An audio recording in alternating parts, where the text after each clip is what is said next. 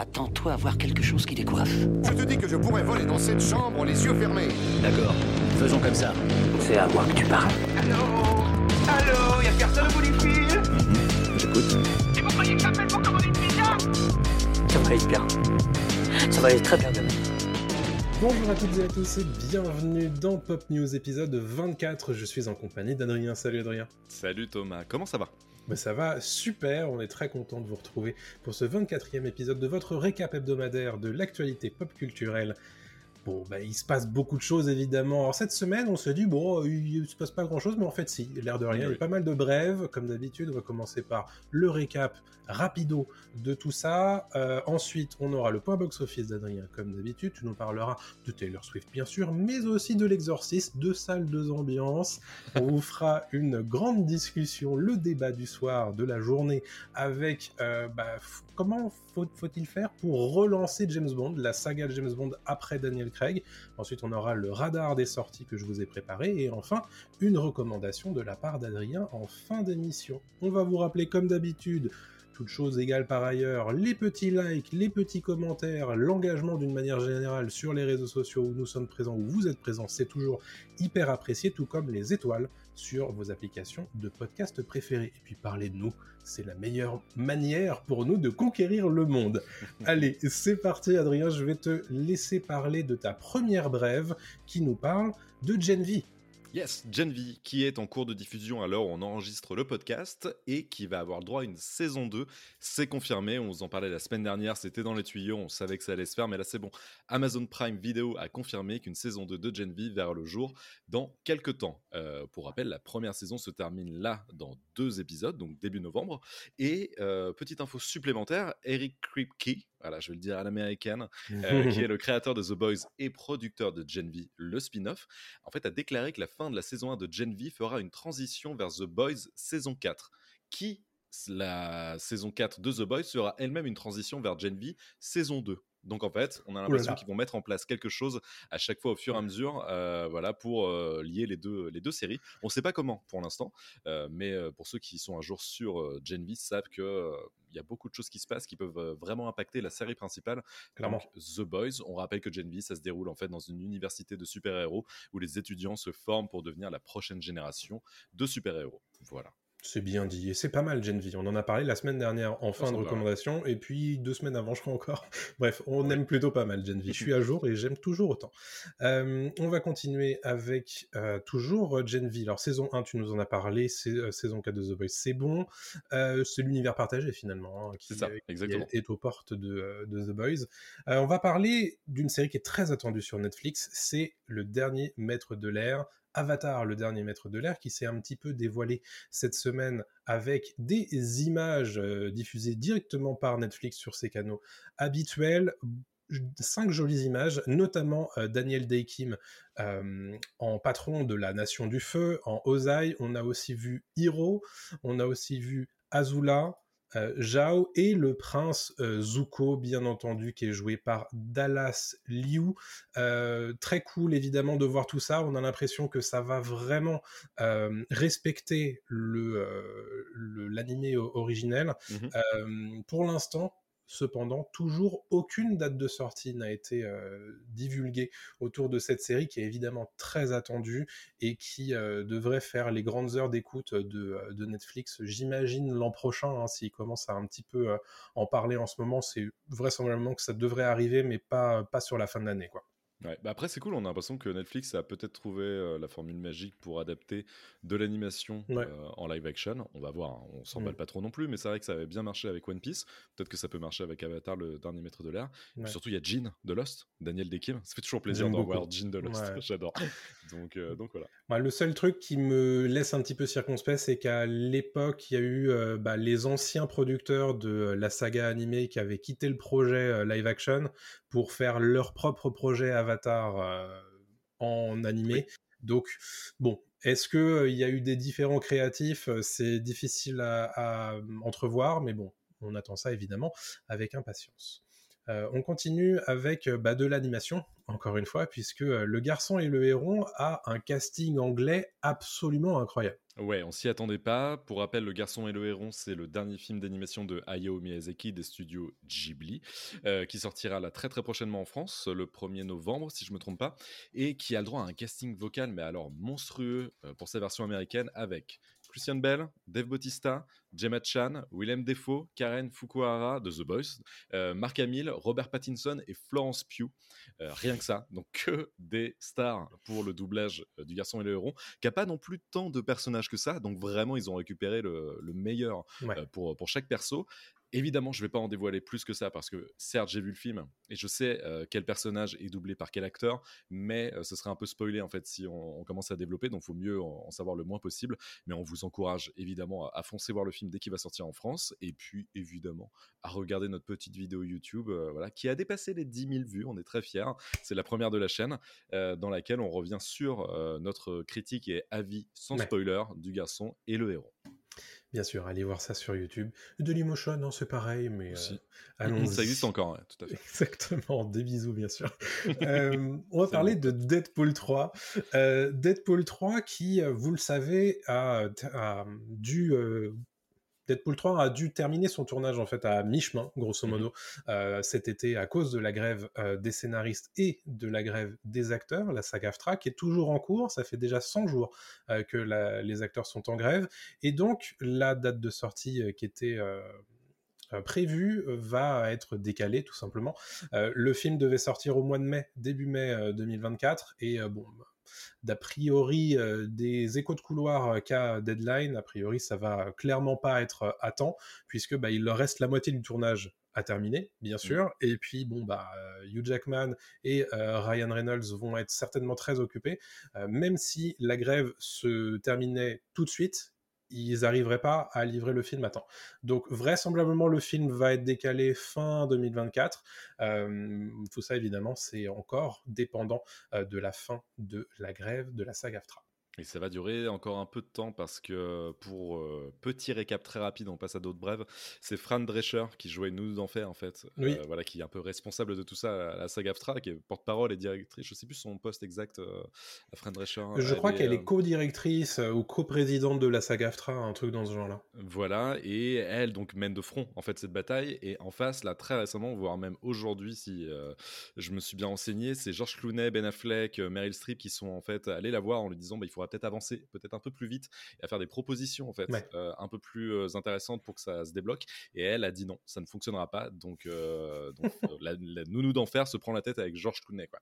Donc ça ne ça n'avance pas trop de ce côté-là, mais on espère quand même que ça va se débloquer assez vite. Ouais, ouais. D'ailleurs, elle a un petit peu, elle les a un petit peu renvoyés dans, dans les, leurs précarés en, mmh. disant que, en fait, c'était plus ou moins les studios qui parlaient à travers leur bouche en mode euh, pour essayer de, de les, euh, de, de, semer les graines de la dissension, euh, comme ça avait été le cas d'ailleurs des studios au moment de la grève de la WGA. Donc finalement, les méthodes se répètent, se suivent et se ressemblent. On va continuer avec les des informations autour de Spider-Man 2 et de sa potentielle suite. Du coup, alors Spider-Man 2, le jeu vidéo hein, qui est sorti la semaine dernière, qui mmh. cartonne et qui pourrait éventuellement justifier d'un crossover. Ouais, alors déjà, on peut commencer par ce carton euh, dont tu mmh. viens de parler. Marvel Spider-Man 2 a vendu plus de 2,5 millions de copies en 24 heures. Euh, ce qui établit en fait un nouveau record pour PlayStation Studios. Euh, c'est l'un des, c'est le jeu le plus vendu euh, estampillé PlayStation Studios. Donc on savait qu'il était attendu, mais là c'est vraiment un raz de marée. et de son côté, le doubleur officiel américain Yuri Lowenthal, donc qui s'occupe en fait de prêter sa voix à Peter Parker, a évoqué la possibilité d'un crossover entre Spider-Man et Wolverine. Et rappelons en fait que le mmh jeu vidéo Wolverine est développé aussi en parallèle par les studios Insomniac. Donc ce serait complètement logique que dans un potentiel troisième épisode ou dans un spin-off, on ait le droit à une aventure commune entre Spider-Man et Wolverine. Ce serait génial ici. J'adorerais ça. Euh, et il espère aussi que Deadpool euh, apparaisse dans un crossover parce que pour les fans de comics, on le sait, Deadpool euh, a souvent voilà rencontré Spider-Man dans des cases de comics très très très drôles. et, voilà, en fait, ils sont en train de faire leur MCU version jeu vidéo. quoi. C'est un peu ce que j'ai l'impression de comprendre en, lisant tout ça. quoi. J'ai un peu peur qu'ils se... qu s'enferment en fait là-dedans, mais honnêtement, ils sont tellement bons dans, dans ce qu'ils font que euh, honnêtement, Ouais. euh, moi j'ai très très hâte de jouer aux deux. euh, J'ai pas encore eu l'occasion de l'acheter parce que c'est cher quand même les, Oui. les jeux PS5. C'est cher, mais, Mais, euh, mais en tout cas, c'est un carton. Et puis, euh, voilà, ils font des blockbusters en jeux vidéo. Moi, ça me va. hein, si c'est bien Ouais. fait. euh. De ouf. Euh, on a tout dit du coup sur euh, Spider-Man 2. On va continuer. Alors, c'est marrant. Si vous écoutez un certain podcast qui s'appelle Pop News, vous êtes déjà au courant de cette information, puisqu'on vous l'avait dit, à l'époque c'était des bruits de couloir, c'est désormais officiel. Netflix augmente ses prix à partir de on ne sait pas quand, puisque tout ça euh, c'est pas encore daté, mais lors des résultats trimestriels euh, de Netflix, Netflix a annoncé à ses investisseurs que euh, un certain effort financier allait être demandé à euh, ses abonnés. Les abonnés concernés sont des abonnés qui sont dans trois pays spécifiques, les États-Unis bien entendu, le Royaume-Uni évidemment, la France La France, monsieur. bien sûr, et pas n'importe laquelle, Celle de Netflix. celle qui va devoir payer plus 2 euros euh, sur deux des quatre offres d'abonnement de Netflix, à savoir l'offre essentielle qui va passer de 8,99€ à 10,99€ et l'offre premium qui va passer de 17,99€ à 19,99€, donc 20 euros hein, euh, par mois. Alors pas de changement sur les offres standards à 5,99€ et avec pub et l'offre standard à 13,49€. Euh, bon, voilà, tout ça, évidemment, euh, ça fait un peu suer, mais on le sentait venir, euh, Mm. puisqu'on l'avait déjà dit dans euh, Pop News précédemment. À noter évidemment que euh, chez Netflix, ça va très bien, hein, puisqu'ils ont fait plus 10% d'abonnés en un trimestre, soit plus 8,6 millions sur le troisième trimestre. Euh, ça fait un total de 247 millions d'abonnés dans le monde, malgré la fin du partage de comptes et des récentes hausses euh, de, prix. Donc tout ça, en fait, ça ne fait que apporter de l'eau à leur moulin, c'est-à-dire que les gens, ils sont captifs en réalité de Netflix. C'est monstrueux. Et, et, et je comprends pas ouais, pourquoi les gens euh, gueulent pas plus. Euh, c'est quand même étrange voilà, que, qu'on accepte de payer autant, mais pas que Netflix, hein, d'autres plateformes aussi qui augmentent leur prix comme ça, alors que euh, bah, c'est les actionnaires qui gagnent plus en fait, parce qu'on va pas se mentir, la qualité des séries et des films Netflix, ça s'amoindrit aussi au fur et à mesure. Quoi. Donc euh, bon, à voir quoi, si les gens continueront d'acheter ou pas. Exactement. Euh, Est-ce que les gens vont acheter ce euh, reboot de Spawn chez Blumhouse? Ça, c'est une question qu'on peut se poser, Adrien. Ouais, alors Blumhouse, qui est réputé pour faire des, films d'horreur, euh, travaille en fait actuellement sur un film Spawn. Spawn, c'est un personnage qui a fait ses débuts en, en 1992 dans, dans des comics de, McFarlane et qui a déjà été adapté en film en 97 et en série animée de 97 à, à 99. Et Jason Blum, donc le créateur de de Blumhouse, qui avait fait Mhm. American Nightmare, etc., qui a produit tout ça, euh, travaille sur une, une adaptation cinématographique de Spawn avec une touche Blumhouse. Donc, entendre voilà un truc un peu, Un peu dark, horreur. un peu horreur, Mm. etc. Et on sait déjà que c'est Jamie Foxx qui jouera le rôle principal d'Al Simmons, euh, donc Spawn, euh, dans euh, ce projet de, de Blumhouse. Donc très cool. Euh, Spawn qui est un super super héros anti-héros, euh, bien dark comme il faut et euh, qui mérite une belle adaptation au ciné. Je trouve ça très intelligent d'avoir choisi euh, Jamie Foxx, qui est vraiment pas naze euh, comme acteur. En fait, on, on pourrait le prendre pour un second couteau, mais en fait, c'est quand même un, un bon acteur quand il s'y met. Surtout récemment, je trouve qu'il a sorti des très bons trucs et je le vois, mais genre sans aucun souci, euh, jouer Spawn et, et l'incarner quoi. Donc c'est pour être Carrément. Trop cool. Euh, parlons de Zootopie 2. Alors Zootopie 2, il faut savoir que euh, ça a été annoncé euh, au mois de février dernier et depuis on a zéro information. C'est pour ça que quand on en a vu cette semaine, on s'est jeté dessus. Alors il se trouve que bon, c'est pas des informations incroyable, c'est le producteur euh, de Zootopie 2 qui s'est permis de faire monter un petit peu la mayonnaise, histoire de nous dire que ça va être incroyable, bien entendu. Bon, on n'a pas vraiment de surprise hein, que euh, Russ Milheim, donc producteur chez Disney Animation et donc de Zootopie premier du nom à l'époque, euh, s'est exprimé dans le, sur le site The Direct en disant nous sommes très enthousiastes à ce sujet et c'est un univers dont j'ai fait partie dans le premier film et c'était l'une des expériences les plus incroyables de ma vie pour être honnête. Et je sais que le prochain va le porter à un autre niveau et être, comme vous le savez, aussi bon, voire meilleur que le premier. Donc nous sommes vraiment enthousiastes à, ce, à propos de ce projet.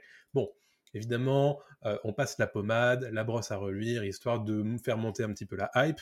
Bon, très honnêtement, moi, Zootopie 2, j'ai très envie de voir, parce que Zootopie, j'aime beaucoup, j'avais bien aimé Zootopie euh, plus les courts métrages oui, rigolo, euh, ouais. qui étaient sortis sur Disney+. Et honnêtement, euh, bon, évidemment, j'ai envie de le croire. Je jugerai quand même sur pièce au moment où ça sortira, et on ne sait pas du tout quand ça sortira. Ça a été annoncé en février 2023 par Disney, donc il est probable que ça soit dans plusieurs années quand même. Mm, mm, mm. Mais bon, moi, pareil, je suis chaud, j'aime beaucoup le premier. Et, et c'est l'un des meilleurs films Disney qui soit sortis ces dernières années. donc. Exactement. Euh, pour les amateurs de jeux vidéo, on va vous parler du projet de film Bioshock qui euh, refait de- parler de lui en fait. Ouais, on avait un petit peu oublié ce film Bioshock et c'est Michael Green, en fait, le scénariste du film, qui a donné une petite mise à jour euh, sur l'état euh, d'avancement du, du projet. Euh, il a loué en fait Netflix pour, on parlait de Netflix juste avant, voilà, qui a augmenté ses prix, mais bon, Netflix des fois donne un peu d'argent quand même pour des projets sympas. Et Netflix bosse en fait sur cette adaptation, c'est eux qui ont les droits. Et il a loué en fait Netflix pour son soutien au projet avant et après la grève des scénaristes. Donc apparemment, ils tiennent beaucoup, voilà, à l'écriture du scénario et au fait que ce projet de film Bioshock, cette adaptation au cinéma, enfin plutôt télévisuel finalement, euh, vu que c'est Netflix, Oui. aille jusqu'au bout. Euh, pour l'instant, on n'en sait pas beaucoup plus sur le scénario. On imagine que ça réutilisera quand même euh, peut-être euh, ce qui avait été fait dans le premier Bioshock, à savoir une ville sous-marine, utopiste, etc., qui part en vrille, ou la suite Bioshock Infinite, qui voyait une ville dans les airs, utopiste, voilà, où part en vrille. Voilà. C'est juste le, décorum qui change, mais sinon, ça reste une ville où ça se part en vrille. quoi. Bioshock dans les airs. Bioshock dans les airs, Bioshock dans l'espace. Euh, voilà, et aussi à savoir que c'est pas la première fois qu'un film Bioshock est- était en préparation, parce qu'il y avait déjà une tentative euh, qui avait été faite en 2008 avec euh, Gore Verbinski. Gore Verbinski qui était le réalisateur des Trois Pirates des Caraïbes. Donc euh, à l'époque, il était vraiment en odeur de sainteté. C'était assez ouf comme, comme projet. Et on espérait vraiment que, que ça aille jusqu'au bout. Ça ne l'a jamais euh, été parce que le projet en fait a eu des problèmes financiers euh, et ça n'a pas pu aboutir. Voilà. Donc on espère que ce sera le cas pour euh, pour Bioshock sur Netflix. Ok, euh, parlons de The Walking Dead, Daryl Dixon. Alors, vous savez que ça fait quelques semaines qu'on n'arrête pas de râler pour vous dire que cette série se passe en France et elle n'a pas de diffuseur français.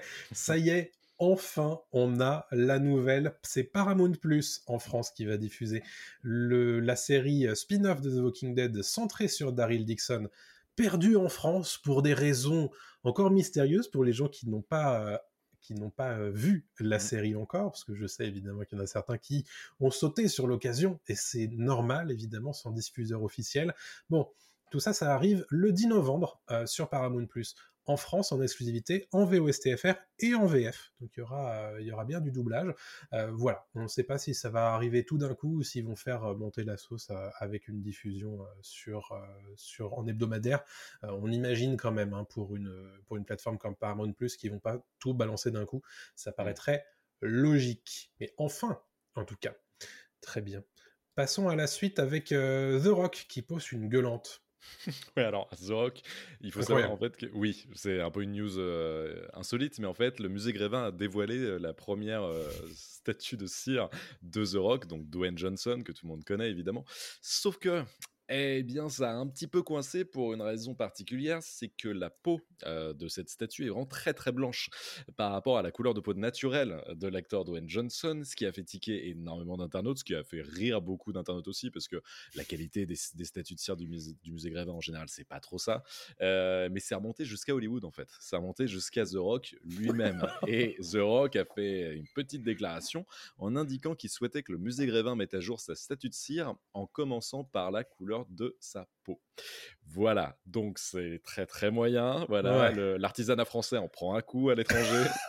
Clairement, on n'est pas bien vu. On attend euh, évidemment une prise de position d'Emmanuel Macron, Évidemment, une visite Macron- diplomatique sur place, Je pense entendu. que là, voilà, il faut, il faut organiser un meeting, quelque chose. C'est très important ce qui se passe, très grave.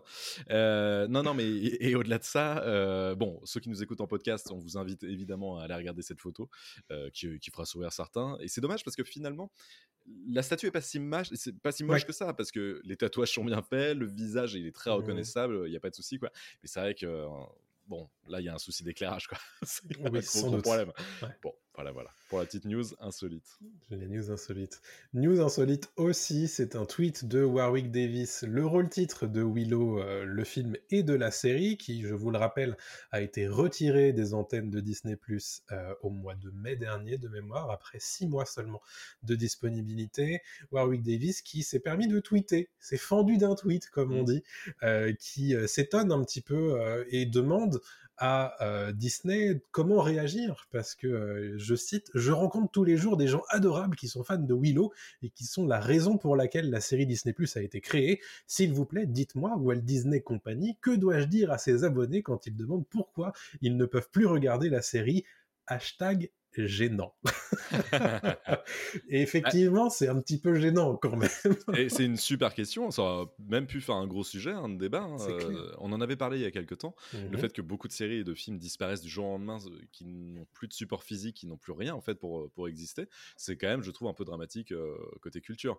Willow, j'ai pas regardé, ça m'intéresse pas, mais euh, toujours est-il que c'est, ça prouve qu'il y a un souci à Hollywood et notamment sur ces plateformes en fait qui font trop de contenu et ne savent plus quoi faire de leur contenu quoi. Exactement. Puis bon, les gars, vous avez des serveurs, euh, vous pouvez garder la série sur des serveurs. Ouais. Là, en l'occurrence, donc, on va le rappeler, euh, un- une- plusieurs dizaines de, de séries et de contenus Disney Plus avaient été enlevés de la plateforme, ce qui leur a permis de réduire leur, euh, leurs impôts, tout Mhm. simplement. Donc, c'était, c'est vraiment un move purement euh, financier qui a été fait euh, ici par Disney Plus et euh, qui, du coup, évidemment, foule un petit peu au pied un certain nombre de, d'artistes, tout simplement. Euh, ça avait été le cas notamment d'un film de Brian Cranston. Euh, donc voilà, un certain nombre s'en étaient pas trop émus et visiblement, voilà, plusieurs mois plus tard, ça commence un petit peu à les gêner. Donc, euh, donc voilà. On va terminer avec une nouvelle que tu viens tout juste de rajouter au conducteur. C'est la date de sortie de la série Fallout. Et oui, puisqu'il y aura une série Fallout.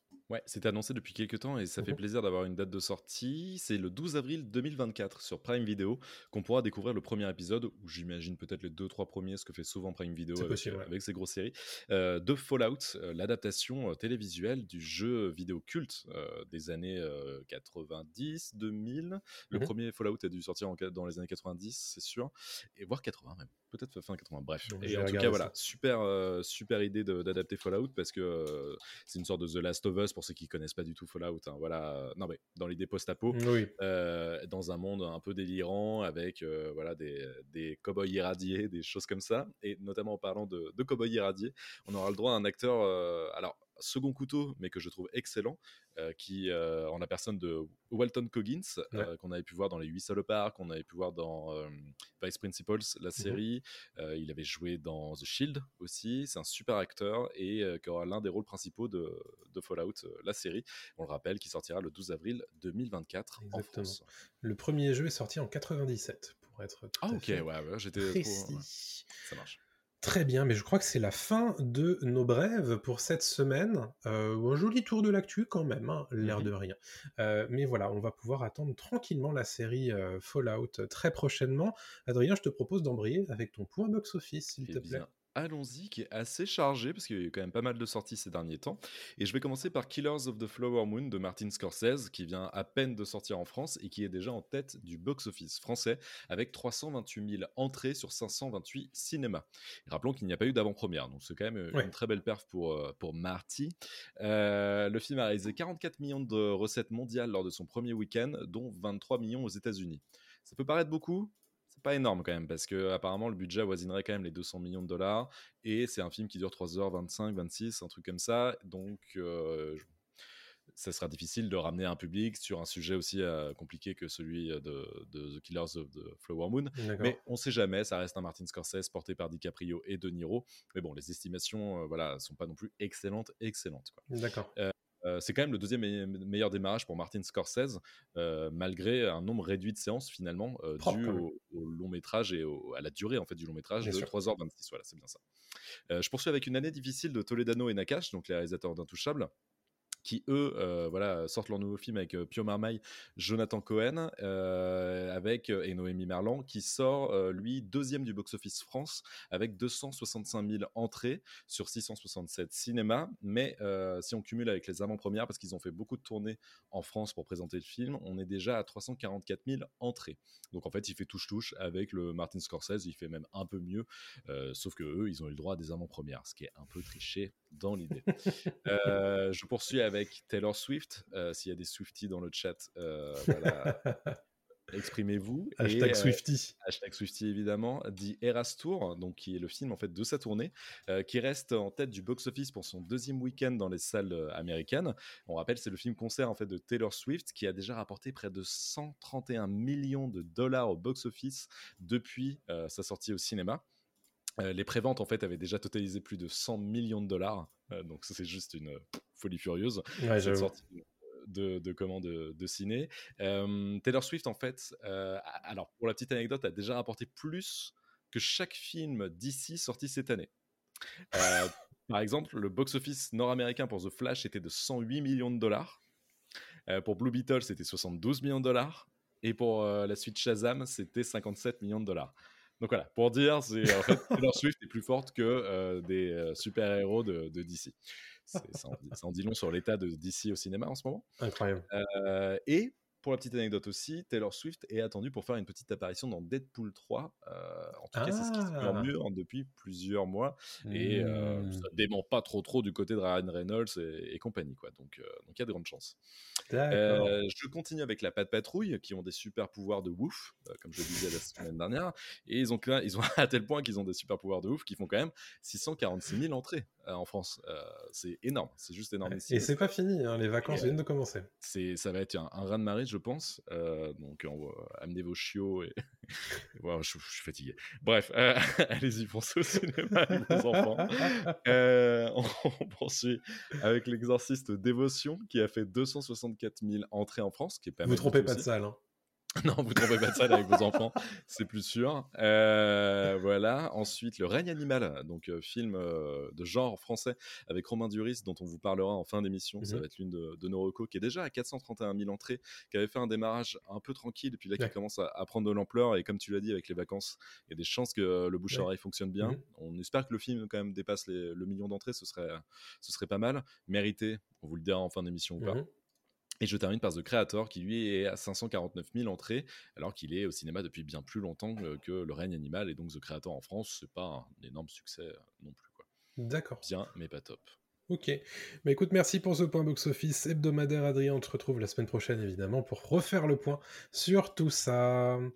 On va commencer désormais notre discussion de la semaine qu'on a décidé euh, de centrer sur James Bond, puisque euh, Barbara Broccoli a euh, pris la parole cette semaine dans les euh, colonnes du Guardian au euh, Royaume-Uni, euh, évidemment journal respecté euh, au Royaume-Uni, qui a pris la parole au sujet de bah, où est-ce qu'ils en sont en fait hein, de la production de la suite de la saga James Bond. On sait que Daniel Craig arrête et que évidemment les producteurs sont à la recherche d'un, d'une nouvelle incarnation.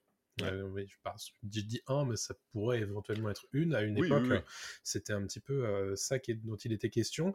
Et en fait, Barbara Broccoli, du coup, qui est la coproductrice euh, de tout ça, on va dire la co-gérante de la marque James Bond, euh, pour faire les choses euh, très simples, elle dit qu'il y a encore un long chemin à parcourir avant que le personnage emblématique ne soit réinventé pour le prochain, le prochain chapitre. Elle a ajouté d'ailleurs que les dirigeants n'avaient même pas encore commencé à moderniser la franchise, puisque c'est exactement ça qu'ils recherchent pour la suite de la saga, c'est euh, bah, comment est-ce qu'on fait pour moderniser euh, cette figure euh, d'un héros qui est effectivement dans les années 60 euh, très stéréotypé euh, de, de l'homme euh, très macho, etc. Et on- sur les différentes incarnations, ça s'est effectivement modernisé petit à petit, très petit à petit suivant les, euh, les incarnations.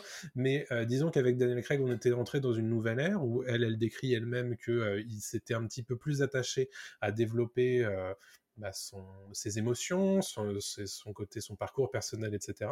Mhm. Et donc c'est visiblement par là qu'ils veulent attaquer la suite euh, de la saga James Bond. Elle dit qu'en fait pour eux il y a deux arcs. Il y a un an dans le, le Hollywood Reporter, elle disait que dans un film James Bond, en fait, il y a évidemment euh, un grand antagoniste, euh, quelque chose qui fait un peu peur à tout le monde et qui doit euh, pouvoir raisonner avec euh, le, spectateur, mais aussi la quête émotionnelle de, James Bond. Et donc, c'est- la problématique qui est plutôt personnelle. Et ça, c'est quelque chose qui, apparaît dans un certain nombre de James Bond, mais qui est surtout vraiment apparu dans l'arc de Daniel Craig. Donc, c'est a priori vers ça que tout cela tend. Et donc, ça apporte notre question. Euh, comment est-ce qu'on fait désormais en 2024, en 2025, en 2026 On n'en sait rien. Comment est-ce qu'on fait pour relancer une saga telle que James Bond? Est-ce que tu as un élément de réponse, Adrien? Euh, Je pense que évidemment ça vient avant tout des scénaristes et ensuite euh, d'un réalisateur ou d'une réalisatrice. Ça a toujours été très compliqué James Bond, on le sait. GoldenEye a été un peu le James Bond euh, qui, a, qui a relancé la machine, je trouve, James Bond après, euh, après s'être endormi, endormi quand même pendant quelques années avec Roger Moore, euh, qui avait joué le personnage au moins sept fois. Je sais plus combien il a fait Roger Moore de, de James Bond, en tout cas c'est assez... C'est lui qui en a fait le plus de mémoire. c'est ça. Et, et bon, alors oui, ça a pris du temps parce que James Bond était encore très misogyne, même à l'époque de, Pierce Brosnan. Mais ayant revu exprès GoldenEye là, il y a, a 3-4 jours, on lui met des taquets quand même à James Bond. Certes, la nana va finir dans son lit à la fin et Monet Penny va être en moison devant lui. Mais on lui fait comprendre que c'est quand même un gros porc. Tranquillement, mais on lui fait comprendre. Daniel Craig, eux, ils y vont plus frontalement en disant voilà, Daniel Craig, en fait, lui-même, on sent qu'il a compris qu'il était un gros porc et donc il ne va pas voilà, agir comme, un, comme tel. Je pense que ça vient des scénaristes parce que en fait, c'est un personnage que les, en fait, il est tellement iconisé et tellement iconique, et les gens ont une image de James Bond euh, qui, est devenue même politique. On l'a bien vu à l'époque là de No Time to Die, où à partir du moment où on a dit que 007 allait devenir une femme noire, euh, tous les euh, journaux de droite, etc., avaient commencé voilà, à, sortir les fourches en disant mais c'est pas normal, notre James Bond est blanc et c'est un homme qui boit du martini et qui, mmh. qui emmène les femmes dans son lit. Oui, mais non. Enfin, dans ce cas-là, c'est un personnage, certes, qui a été écrit par Ian Fleming à l'époque et qui fait partie de son époque aussi. Ça, faut pas l'oublier. Hein. Et j'ai pas envie de changer le personnage de fond en mmh comble juste pour dire, voilà, pour faire plaisir à la société d'aujourd'hui. C'est pas ça. Mmh. Mais c'est juste que on peut exploiter ses failles, ce qu'ils ont fait un petit peu dans, dans la période Daniel Craig. Mmh faut pas aller trop loin non plus là-dedans parce qu'au bout d'un moment, ça peut devenir un peu ennuyant, ennuyeux. je trouve qu'il y a des. Tous se valent pas, hein, ceux de Daniel Craig. Euh, ah oui, bah non, comme ça on, peut en parler d'ailleurs. Si voilà, mais niveau écriture, on le sait. Hein, mm. pour, enfin moi, mon top c'est euh, Sky, euh, non c'est même Casino Royale, Skyfall, et après je dirais peut-être No Time to Die quoi, et l'autre. Quantum of Solace. Quantum of Solace, ouais. Oui, bah, je, je, te rejoins là-dessus. Et Spectre aussi, Spectre. Spectre, ouais, c'est, pour moi, ça fait, ça fait partie des, des, derniers, pour le coup, dans le top 5. Mm. je, mettrais, je mettrais Casino Royale en premier aussi, Skyfall en dessous, No Time, euh, Spectre et euh, Quantum of Solace. Donc évidemment, avoir cette matrice avec ces deux, ces deux branches, entre guillemets, euh, du grand méchant qui parle à tout le monde, entre guillemets, qui fait peur à tout le monde, bon, ça marche pas toujours. et d'ailleurs, tu es un petit peu souvent en train de revenir sur les mêmes poncifs, hein, puisque bon, bah, quand on a 25 des, des, James Bond, évidemment que... Voilà, du coup, quand je lis ça, cette partie d'interview d'il y, a un an, je me dis, bon, bah, évidemment, elle va nous faire un truc sur l'IA. Euh, tu vois, c'est et ça sera du réchauffé dans, dans trois ans, tu vois. Donc euh, bon, c'est c'est possible, mais euh, après, honnêtement, je je, je veux voir je veux voir comment ça va, comment ils vont faire. mais tu vois, tu parles de l'IA et tout, évidemment, ce serait du réchauffé, bon, sans spoiler, mais on spoil vite fait un peu. Mission Impossible, le dernier, c'est ça, c'est autour de ça. C'est pas très bien. je pense qu'il faut revenir à un truc beaucoup plus brut. Euh, comme l'avait fait Casino Royale en fait à l'époque. Mmh. Euh, beaucoup plus gritty, beaucoup plus euh, Casino Royale. L'histoire elle est un peu alambiquée dans l'idée, moins que les autres quand même de Daniel Craig, mais elle est un peu alambiquée quand même. Mais tu te souviens de quoi quand tu mates le film? Une partie de poker incroyable et c'est James Bond à une table de poker qui doit gérer tout et c'est tout et c'est très bien c'est simple c'est efficace on va pas chercher un méchant masqué qui va empoisonner les gens du monde entier avec un virus informatique tout non on s'en fout c'est juste un type qui fait de la merde et on va l'arrêter. C'est tout, point barre. Et donc, on va faire une partie de poker à 100 millions de dollars, je sais plus combien. C'est un, une des problématiques euh, à laquelle sont confrontés les films d'espionnage, c'est que souvent, les films d'espionnage, c'est un peu compliqué pour pas grand-chose. Euh, c'est un truc que j'avais d'ailleurs un peu euh, critiqué au moment de Mission Impossible, cette partie 1. C'est que je trouve qu'en fait, on essaie de nous en faire tout un pataquès alors qu'en réalité ce qu'on veut c'est juste voir des courses poursuites des gens qui se tabassent et, euh, et ça. Donc tu vois le, le côté prétexte euh, parfois en fait euh, t'es pas obligé d'y passer tant de temps que ça. Et, et c'est un des problèmes qu'a James Bond parfois par moment c'est qu'on s'enlise un petit peu dans ces trucs là et, et voilà s'il si, pouvait un petit peu revenir là-dessus c'est euh, ce, serait pas mal. Comme l'avait fait euh, Jason Bourne. Euh, un peu plus dans le 2, en fait dans le 1, voilà, qui était très compliqué à tourner d'ailleurs le 1 pour mmh. ceux que ça intéresse. Mais j'adore le 2 et 3. J'adore, notamment le 2, que je trouve voilà, ultra brut de décoffrage, même si on comprend pas tout, tout, tout. Au moins, voilà, il y a, y a, une ligne directrice et on nous emmène pas non plus dans des strates un peu trop compliquées. Jason Bourne avait relancé la mode du, du héros d'espionnage, mmh. qui était justement un peu le héros à la papa qu'on avait avec Pierce Brosnan dans les, dans les James Bond. Jason Bourne débarque avec Matt Damon. Bon bah voilà, en fait, qu'est-ce qui s'est passé? James Bond s'en est inspiré avec Daniel Craig. C'était la suite ultra logique en fait pour James Bond. Là, en fait, c'est ça. Est-ce que actuellement on a une franchise d'espionnage? En dehors de Mission Impossible et de Tom Cruise, mais son créneau à lui, c'est les cascades. hein. Donc en fait, euh, Ouais. James Bond en fait déjà hein, des cascades, et on le voyait déjà dans, dans euh, comment, de, Casino Royale, où il saute d'une grue, il fait du parcours, etc.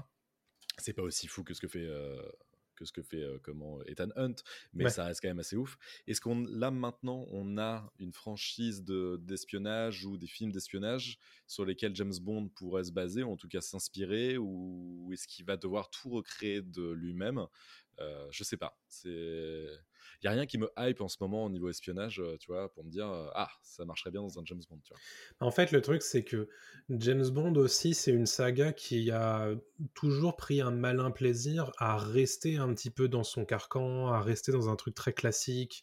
Et ils le font presque un peu exprès, tu vois, dans le sens où parfois, les James Bond, c'est des, des trucs presque à contretemps de ce qui se fait aussi dans le cinéma d'action. Mhm. Euh, évidemment, le, le choc frontal de tout ça, c'est quand tu regardes Kingsman, qui est un petit peu un, un James Bond qui fonctionne un peu comme un anti-James Bond aussi. Ouais. Quand, tu, quand tu vois les scènes d'action de Kingsman et que tu regardes les scènes d'action de James Bond, tu te dis maintenant, il y a un monde d'écart. Mais c'est aussi un choix de la production de tourner euh, ces séquences comme ça. Donc, est-ce qu'ils vont faire le choix de se moderniser aussi dans la réalisation, dans les intentions de mise en scène, etc. C'est une question qu'on peut aussi se poser, de se dire, bon, bah maintenant, euh, tu vois, quand tu veux hein, du cinéma d'action, tu vas voir John Wick. Oui, Tu voilà. vas pas forcément voir James Bond. Maintenant, en Mm. fait, les gens, ils vont voir James Bond parce que c'est James Bond. L'événement, c'est euh, c'est la, c'est la licence, c'est le 007 qui est, euh, qui est Mm. apposé, en fait, euh, sur l'affiche, tu vois.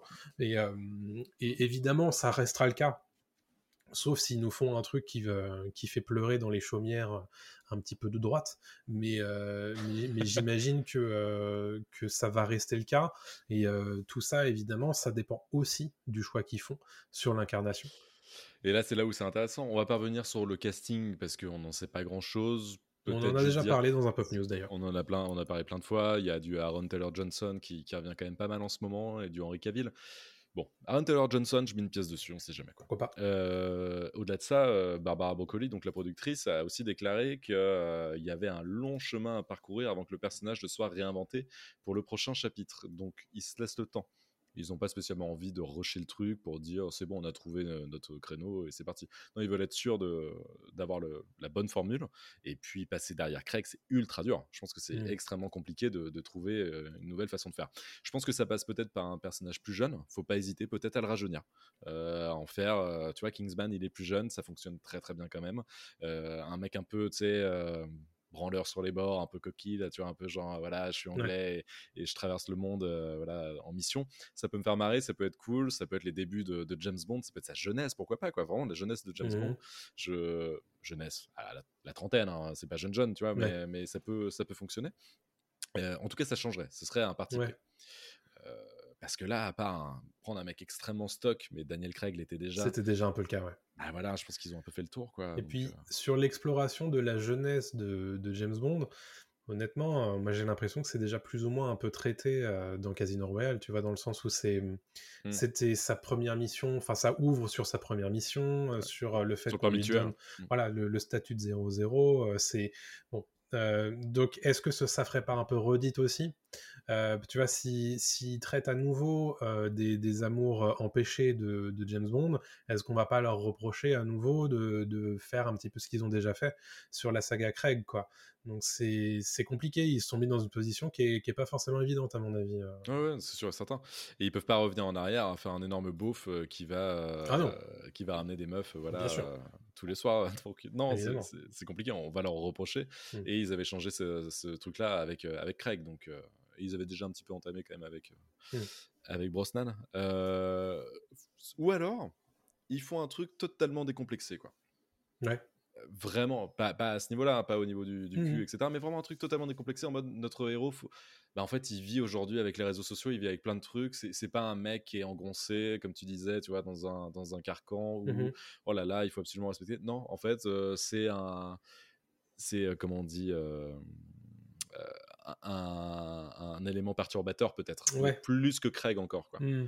Euh, plus que l'itération de, de Craig vraiment euh, il fait ce qu'il veut quoi mais Ouais. comme il est super fort on peut pas l'empêcher quoi Moi, il y, a, hum, il y a un truc que, que j'attends évidemment dans tout ça, et tout ça, ça va vraiment être déterminé par un, le choix du réalisateur. Ouais. euh, qui scénarise, évidemment, mais surtout qui l'incarne.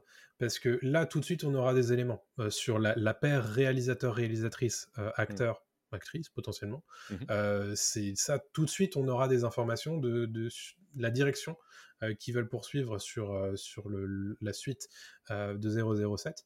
Et, et c'est ça qui... Moi, honnêtement, j'attends un choix fort d'un point de vue mise en scène, en fait. Je Oui, pense mais- qu'il faut des idées pour relancer, peut-être donner un coup de pied dans la fourmilière, tu vois, faire un, faire un truc, quoi. Non, bien sûr, mais ça, euh, on, on parle souvent de Nolan aussi sur euh, James Ouais. Bond. Euh, Il y, a- il y a des grosses rumeurs et lui-même, Christopher Nolan, dit qu'il adorerait Ouais. réaliser un, un James Bond.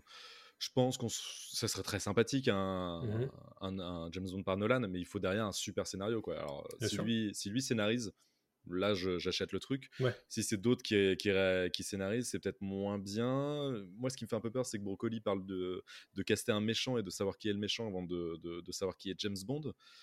C'est un peu bizarre aussi, je trouve. Enfin, faut peut-être mieux savoir qui est ton personnage principal avant de savoir qui est le méchant juste d'un film, tu ça. vois. C'est quand Mm. même un peu, un peu bizarre. Ouais. Euh, mais oui, il y a des trucs qui pourraient rassurer. Ouais, c'est vrai qu'en le disant, Christopher Nolan euh, avec un James Bond, d'ailleurs, lui, euh, il se murmure encore une fois qu'il y aurait un James Bond en deux parties, pourquoi pas.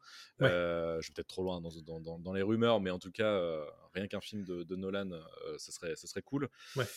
Ça peut déjà lancer quelque chose Mhm.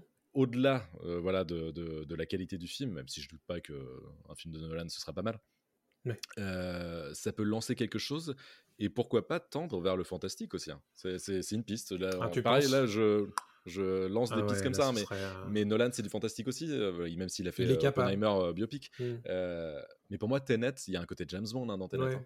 Euh, Et Inception, fois- Inception, c'est un James Bond. hein. Oui, Donc, c'est euh, oui, bah exactement. c'est quand même. Et- euh, Et, et à la fois, euh, Christopher Nolan a aussi un peu ce côté euh, classicisme que recherchent aussi les producteurs de, de James Bond, je trouve. oui. Il est très, il est très attaché à, à son image, euh, son, c'est, ça part pas dans tous les sens. euh, C'est, c'est vraiment, euh, tout est très euh, pensé Oui. sur, euh, sur ses plans, sur sa manière de développer son montage, euh, etc. Et ça, ça irait, ça collerait très bien, je serait trouve, parfait. avec mec ce que, ce que sont les films James Bond. Ah, évidemment, le mec est british. Il bosse bien, il bosse vite, il bosse, je pense, pour pas très cher. Il est rentable Mm. comme jamais. Il est au sommet de son art. Euh, les gens l'adorent, le public va suivre, les critiques vont suivre. Euh, il pourrait totalement être euh, le mec qui va lancer le nouveau James Bond. C'est- Ce serait, mais alors, le meilleur choix possible. Quoi. Si je vais un peu plus loin, son traitement des femmes est pas foufou dans ses films, ce qui colle aussi à des James Bond dans pas faux. À l'ancienne, hein, je parle de James Bond classique, tu vois. Bon, bah voilà, hein, c'est euh, pas déconnant du tout. hein. Peut-être qu'on a mis le, le doigt sur quelque chose, même si on n'est pas les premiers. Mais euh, on, on pourra ressortir les bandes euh, quand, quand Nolan sera annoncé. Euh, Nolan avec Aaron Taylor Johnson. Exactement. On vous l'avait dit. Mais, mais ouais, ouais, non, je pense que ce serait le meilleur choix. Pas Ouais. forcément le meilleur James Bond, hein, Mm. euh, mais le meilleur choix pour relancer James Bond après Daniel Craig.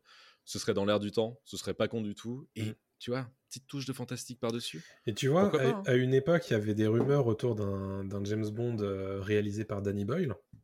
Et là, Ah, c'était pas de des rumeurs, c'était c'était Oui, euh, oui. c'était dans les. C'est ouais. c'est vrai, bah, ça devait être euh, No Time to Die de mémoire. C'était No Time to Die, bien sûr, ouais, mais c'est pour di- différents créatifs qui sont. Exactement. Et donc, du coup, là, tout de suite, on te dit euh, le prochain James Bond sera réalisé par Danny Boyle versus on te dit le prochain James Bond sera réalisé par Christopher Nolan. Tu n'imagines pas du tout les mêmes films.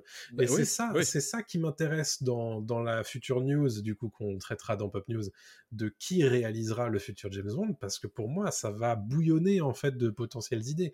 Sauf si c'est, ils vont aller pêcher quelqu'un qu'on connaît pas et que, du coup, euh, on aura du mal à, à se projeter. Mais, du coup, potentiel inconnu, ça veut dire aussi potentiellement un film qui est un peu façonné euh, par le producteur. quoi. Oui, oui, oui, complètement. Mais, euh, mais c'est pas bête du tout. hein. C'est ce que tu dis, c'est euh, totalement vrai.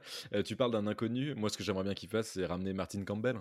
Martin Campbell qui avait relancé James Bond avec GoldenEye. Martin Campbell qui avait relancé James Bond avec Casino Royale. Pourquoi pas le ramener Pourquoi une nouvelle fois? Où il relance encore la, la saga. James Bond, tu vois. Qu'est-ce qu'il fait depuis Martin Campbell? Martin Campbell, bon, il a pas fait grand chose depuis, depuis Casino Royale, mais, euh, mais bon, déjà il a ça à son actif, ce qui est pas mal du tout. Quoi. C'est pas mal, hein Et, euh, et donc voilà, mais, mais Oh tu là vois, là, il a commis Green Lantern en 2011. Ouais, ouais, c'est vrai. d'accord. vrai. Ok, ok. bon, il a fait le masque de Zoro, Casino Royale et GoldenEye. Le mec, ça va dans mon cœur. Il est Ça va, ouais, ok. J'ai pas de problème avec ça. Non, non, non.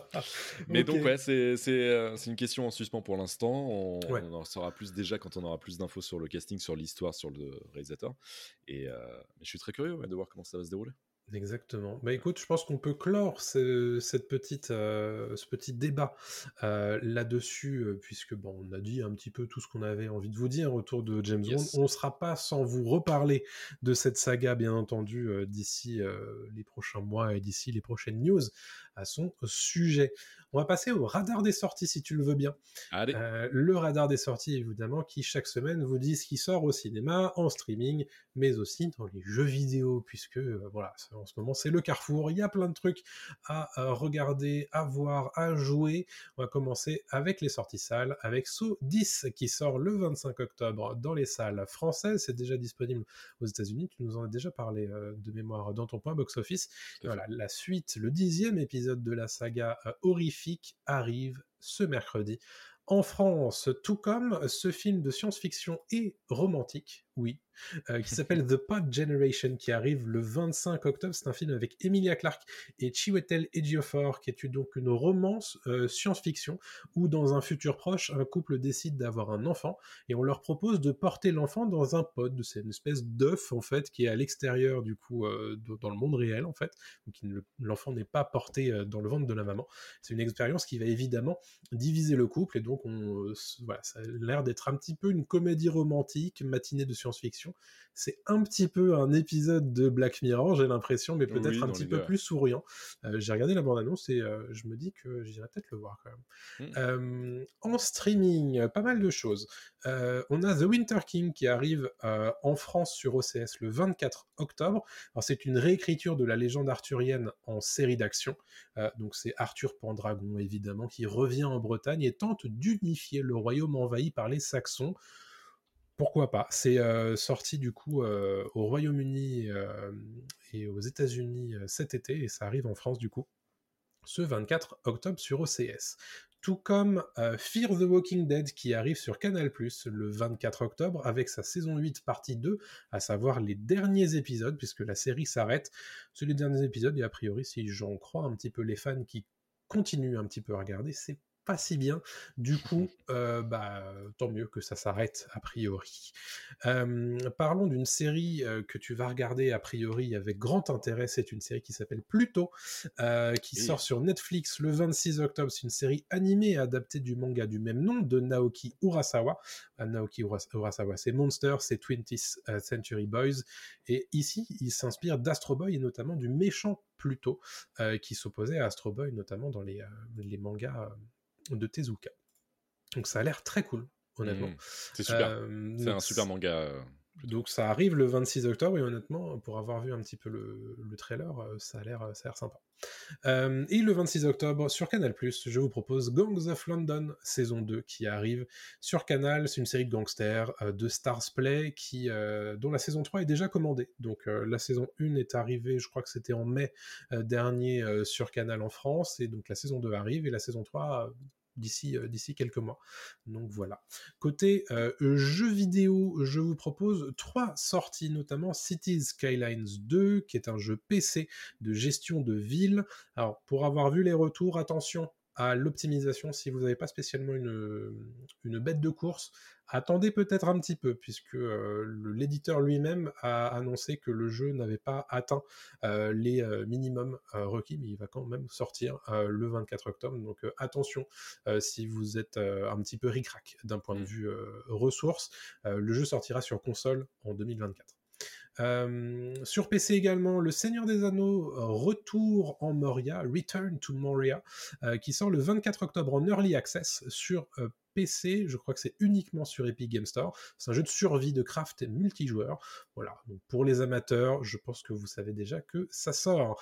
Et enfin, le grand morceau de cette semaine qui sort le 27 octobre, c'est Alan Wake 2 qui oui. sort sur PC, sur PlayStation 5, sur Xbox Series. C'est un jeu d'action horreur qui sort 13 ans après le premier film, le premier film, le premier jeu très inspiré du Stephen King, de Twin Peaks, etc., euh, qu'on a tous les deux adoré, euh, Adrien et moi, et on a très hâte d'avoir euh, cette suite qui sort 13 ans après. Et d'un côté pitch, c'est 13 ans après la disparition de l'écrivain Alan Wake, une série de meurtres se produit à Bright Falls, la ville où il séjournait au moment où il a disparu, et une agente du FBI mène l'enquête. Donc voilà, on va a priori jouer à la fois Alan Wake et cet agent du FBI. Donc ça a l'air honnêtement très cool et encore plus barré euh, que le premier de ce qu'on en a vu. Honnêtement, euh, bon, si vous avez euh, Alan Wake 1, peut-être que Alan Wake 2 sera fait pour vous. voilà pour le radar des sorties de cette semaine. On va terminer tranquillement cette émission avec la reco d'Adrien, puisque moi je n'en ai pas, j'ai passé mon week-end à travailler sur le visuel de notre chaîne Twitch. du coup, j'ai pas eu le temps d'aller au cinéma. Tu vas nous parler du règne animal. Ouais, du règne animal avec euh, Romain Duris et Paul Kircher euh, de Thomas Caillet. Euh, règne animal, donc qui est un film de genre français, on n'en fait pas beaucoup, donc c'est plutôt plutôt cool d'en voir débarquer au cinéma. le petit synopsis, c'est qu'en gros, depuis un deux ou trois ans, on ne sait pas trop exactement en fait. certains humains mutent, il y a des mutations, ce qui fait qu'ils se transforment en animaux de voilà divers. Ça peut être des oiseaux, ça peut être des loups, ça peut être des tigres, des chiens, etc. Donc voilà, en fait, les humains changent d'apparence et vraiment deviennent totalement des, animaux.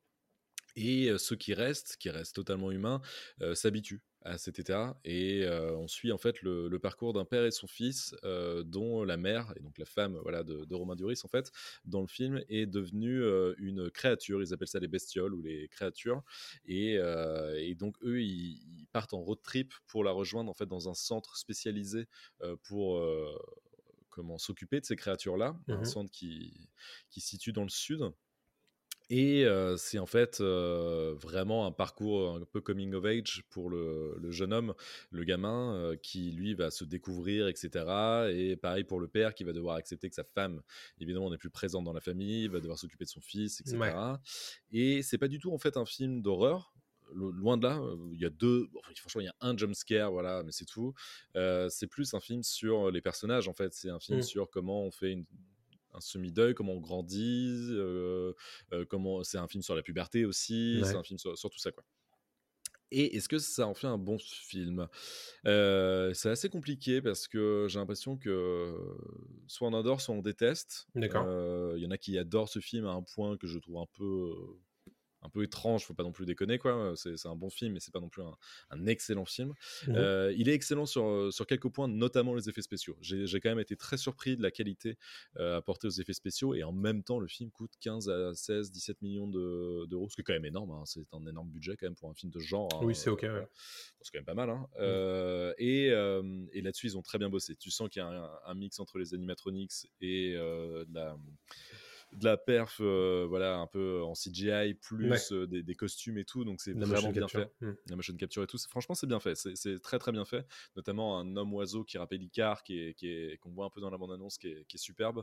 Euh, c'est c'est un bon film, mais c'est pas Dune comme on dit dans le chat. Oui, alors voilà, pour la petite histoire, je, n'aime pas spécialement Dune. Euh, est-ce que j'ai préféré Dune à... au règne animal Peut-être. Euh, mais le règne animal, donc ouais, pour revenir à ce film-là, qui est compliqué parce que je veux pas spoiler non plus. Donc, euh, oui, c'est pas évident. Qui est un beau film, qui m'a un peu ému quand même. Euh, vraiment, j'étais un peu ému sur la fin, qui a des facilités scénaristiques. Euh, c'est assez gros. Il y a un rappel, par exemple, l'intro est un, enfin la fin du film est un rappel à l'intro. Tu le vois gros comme une maison. Il y a des problèmes de, scénario aussi. À un moment, il arrive quelque chose à un personnage secondaire. Mmh On n'en entend plus parler après. En fait, mais c'est-à-dire qu'en fait ça, ça pourrait faire tomber plein de personnages. Et non, d'accord, on n'en parle plus. Bon, bizarre, parce que le film en fait va vite. En fait, c'est un film qui s'arrête pas trop. Euh, et euh, qui veut avancer dans son histoire et te raconter ce qu'il veut te raconter. Donc mmh c'est bien raconté, franchement c'est bien monté, c'est bien rythmé, c'est cool, c'est bien joué jusqu'à un certain point. Alors, euh, Duris, j'aime énormément Duris, donc moi j'ai jamais de souci avec Romain Duris, je trouve qu'il fait très bien le taf, il le fait super bien, ce père un peu, euh, un peu à l'arrache parce qu'il a pas trop le choix non plus, il est tout seul, il doit gérer son fils qui est un adolescent, lycéen, donc c'est compliqué, voilà, et lui il fait des petits boulots. Il va rencontrer euh, Adèle Exarchopoulos, qui est une flic, euh, qui elle justement va l'aider euh, un petit peu à, à avancer là-dedans et tout. Donc, les deux jouent très bien. Mhm. Mais alors il y a le fils qui arrive quoi. Et alors le fils, ça passe ou ça casse. Mais alors moi j'ai trouvé ça un peu compliqué. Au début je fais ok, c'est un parti pris, mais en fait il parle d'une façon tellement bizarre. Euh, il fait euh, ouais, je, je suis un ado, je suis un ado et ouais, Aïe, aïe, bah, aïe. Ouais. ma mère c'est un, monstre quoi. Et tu- mais il parle comme ça tout le temps et en fait ça m'a sorti du film, ça m'a un peu fait chier. Et, et je pense que le film aurait été bien meilleur si ça avait été un autre, un autre acteur. Je dis pas qu'il joue mal en fait, c'est ça le problème. Et c'est juste qu'en fait ça dénote tellement. Ouais. En fait, c'est-à-dire, tu as l'impression de, que le mec, il est trop naturel, en fait, qu'il n'est Mm. pas, il est pas en train de jouer, parce que ça se sent, quelqu'un qui est pas en train de jouer. Des fois, c'est génial, Mhm. mais quand tout le monde est en train de jouer, mais de bien jouer, hein, et que derrière, tu as quelqu'un qui arrive en mode trop naturel, trop... en fait, il y a un décalage qui se crée, ce qui fait qu'en fait, euh, voilà. Ça apporte aussi au personnage en même temps, donc, euh, donc voilà, hein, je suis peut-être un peu difficile. Peut-être un problème Mais- de direction d'acteur. hein. Oui, je pense qu'il y a un problème de direction d'acteur. euh, tous sont pas non plus excellents, voilà. Mais, euh, mais très beau décor, très belle mise en scène parfois. C'est quand même assez enlevé. Il y a, il y a des plans séquences sympas. Il y a Mhm. des. Je trouve que c'est c'est cool de leur retourner dans le sud, dans les forêts du sud. tu vois, c'est c'est une super idée. Donc c'est un film qu'il faut voir parce que c'est un film fantastique. C'est un film de genre en France qu'on a très peu. Il Ouais. faut le soutenir, je pense. Et euh, mais j'aurais aimé. euh, J'aurais aimé quelque chose d'un peu plus, euh, Un petit peu plus. d'un petit peu plus comment poussé, peut-être au niveau de- des thématiques qui sont un peu faciles dans l'idée, mais qui fonctionnent. Après, on va pas trop lui en demander parce que le film fonctionne et voilà quoi. Ouais, ok. Voilà. Ouais, après, c'est vrai que c'est toujours compliqué parce que à la fois, on est super content de voir euh, ce genre d'initiative de genre euh, dans, euh, dans le cinéma français, mais d'un autre côté, tu, peux être aussi honnête et entre guillemets objectif sur, euh, Bah, sur la faut, qualité oui. du, du film, et il le faut. Euh, on peut encourager, et- et tout en notant qu'il y a des petits soucis quand même dans un, dans, dans un film comme celui-ci. C'est important, bien sûr. Non, non, et puis euh, au moins c'est fait. non, c'est bien fait. Le, le fric est quand même bien utilisé Mhm. et c'est une belle histoire qui est racontée. C'est pas non plus nul, tu vois, du tout, juste Mhm. pour faire un film de genre, quoi. Donc non, non, mais oui, il faut quand même le dire. C'est pas parce que c'est un film de genre qu'il faut absolument le soutenir les yeux fermés en disant c'est Mhm. génial. Non, y, a- il y a des défauts et comme dans tout film, il y a des défauts, quoi. Mhm. Notamment Dune, euh, évidemment. Voilà. euh, non, non, non, c'est important de le souligner, mais il vaut le coup d'être vu. Euh, si vous le voyez pas au cinéma, c'est dommage, mais vous pouvez le voir aussi quand même euh, après en VOD, euh, ce serait très bien. Quoi. Ça marche. Ouais, J'espère pouvoir le, le choper bientôt. Ouais. Bon, bah très cool. Merci beaucoup pour cette, pour cette reco en demi-teinte, du coup. Exactement. Et euh, bah, on va se laisser euh, là-dessus pour cet épisode 24 de Pop News, euh, cet épisode hebdomadaire. On se retrouve évidemment la semaine prochaine dans vos chaumières sur Twitch à partir de 20h30 tous les lundis, ou bien mercredi pour l'épisode en podcast, ou bien en vidéo, en rediffusion, comme on dit. N'oubliez pas, pendant ce temps-là, de parler de nous autour de vous, bien entendu, de réagir, d'interagir avec nous sur les réseaux sociaux que vous utilisez. Nous sommes disponibles à peu près partout, en fait. Hein. On est sur Twitter, on est sur TikTok, on est sur Blue Sky désormais, on est sur Instagram, on est sur Facebook, on est sur euh, YouTube, on est sur Dailymotion, on est sur Twitch tous les lundis à 20h30. Je crois que c'est à peu près tout. Et c'est déjà bien. pas mal. N'oubliez pas Oui. évidemment les petites étoiles pour euh, faire un petit peu euh, monter le podcast en puissance. Et puis, Et puis, on aura peut-être une petite surprise la semaine prochaine. ouh, Voilà, Euh, je m'avance peut-être, mais, euh, mais peut-être qu'il y aura un invité. On sera peut-être trois. On sera peut-être trois la semaine prochaine. Voilà. Et vous un êtes pas invité, prêts. euh, un invité de marque, voilà, un Ouais. invité euh, très spécial. Et si, ça, si c'est le cas, ça nous fera extrêmement plaisir. Avec un débat fructueux qui, Oh va, oui. qui s'annonce lundi prochain. Donc Le gros- soyez là. Ouais. Euh, lundi 20h30 sur Twitch et, euh, et ou mercredi prochain du coup en podcast. Je pense que ça vous plaira. Mhm. Allez, à très bientôt tout le monde.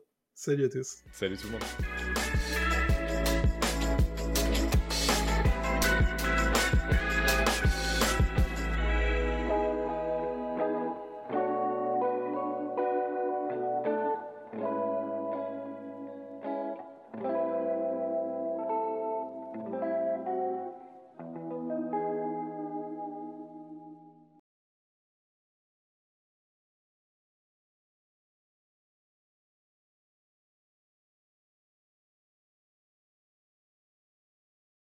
La terre est fermée pour la journée. Ramassez vos affaires et rentrez tout de suite à la maison.